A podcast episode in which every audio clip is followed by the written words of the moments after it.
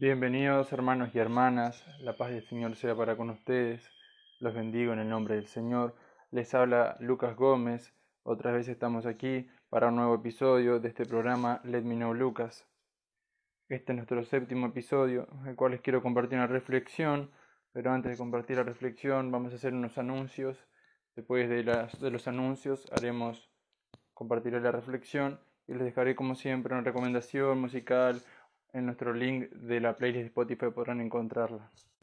Primer anuncio, les pido disculpas, el día de ayer no pude compartir con ustedes esta reflexión que el Señor me la dio, pero por cuestiones de, de mis quehaceres y tuve también algunos compromisos, en fin, no tuve el tiempo ni la disposición para poder subir este, este podcast pero me disculpo y esto es necesario que lo diga porque hay que hacer las cosas con excelencia, pero les pido perdón por esta falta. Y segundo anuncio em, que les iba a comentar, más bien es un recuerdo que pueden seguirnos en nuestro Instagram, pero también ustedes pueden en nuestro Instagram hacernos preguntas, plantearnos temas de los cuales ustedes quisieran que aclaráramos a la luz de la palabra de Dios. Ustedes también a su vez podrían allí escribirnos, recomendarnos música, pero si ustedes piensan que Instagram no es una red tan tan agradable para hacer estas cuestiones, podríamos crear un canal o un grupo de Telegram, que eso ya está en proceso. Si así es de su placer o su gusto, no sería molestia que yo les pase el link del grupo. Por los dudas estaré dejando el link de Instagram y de Telegram en la descripción de este episodio. Así que con esto termino los anuncios y doy lugar a la reflexión del día.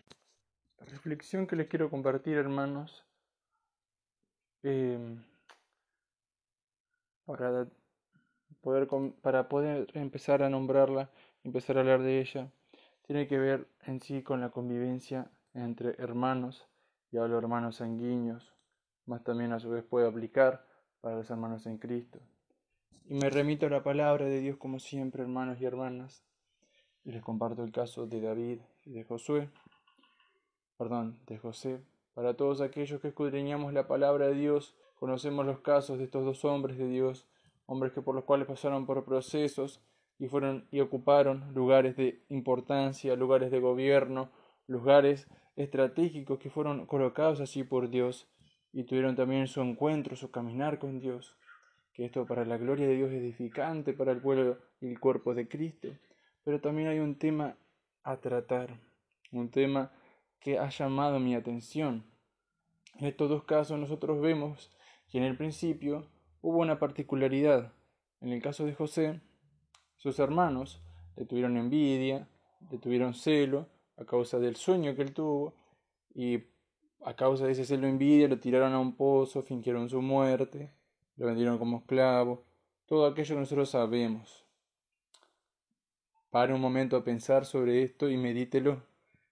Este relacionamiento, esta convivencia, este trato entre hermanos. Y también a su vez, piense también en el trato y relacionamiento que tenía David con sus hermanos y sus hermanos con David. Cuando David iba a la guerra y llegaba a suministros, preguntaba por cómo iba la guerra con los filisteos.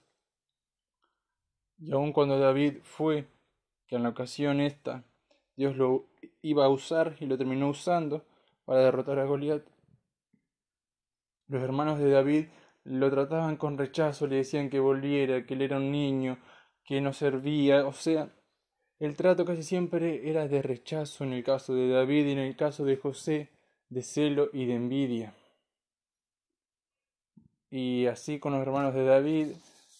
lo tenían en poco, ya que no era como ellos, ya que no eran hombres altos, musculosos, de guerra, sino que era más un hombre de otros hábitos, de campo, de un hombre de paz, de música, de alabanza al Señor. Entonces, hermanos y hermanas, vemos que les fue más difícil a estos hombres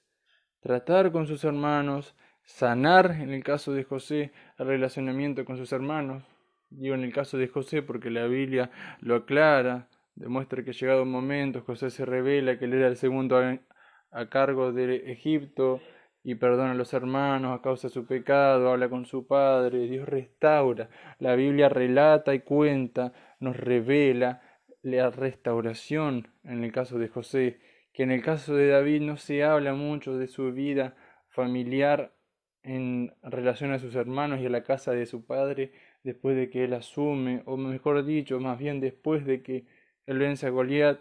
en la Biblia se nombra bien poco que fue de la vida de sus hermanos. Pero lo que podemos ver y rescatar es que el relacionamiento entre hermanos en estos dos casos era más difícil o le fue más difícil lidiar con sus hermanos que lidiar con naciones.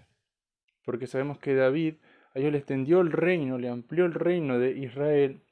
a tal punto que sus límites llegaron a ser de los más grandes que alcanzó el reino y aún se consolidó y se reafirmó la extensión del reino con su hijo Salomón.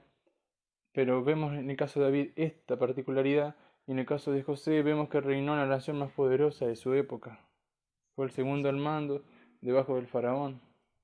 Pero aún estos hombres teniendo la estrategia y la gracia de Dios para estas cuestiones, vemos que con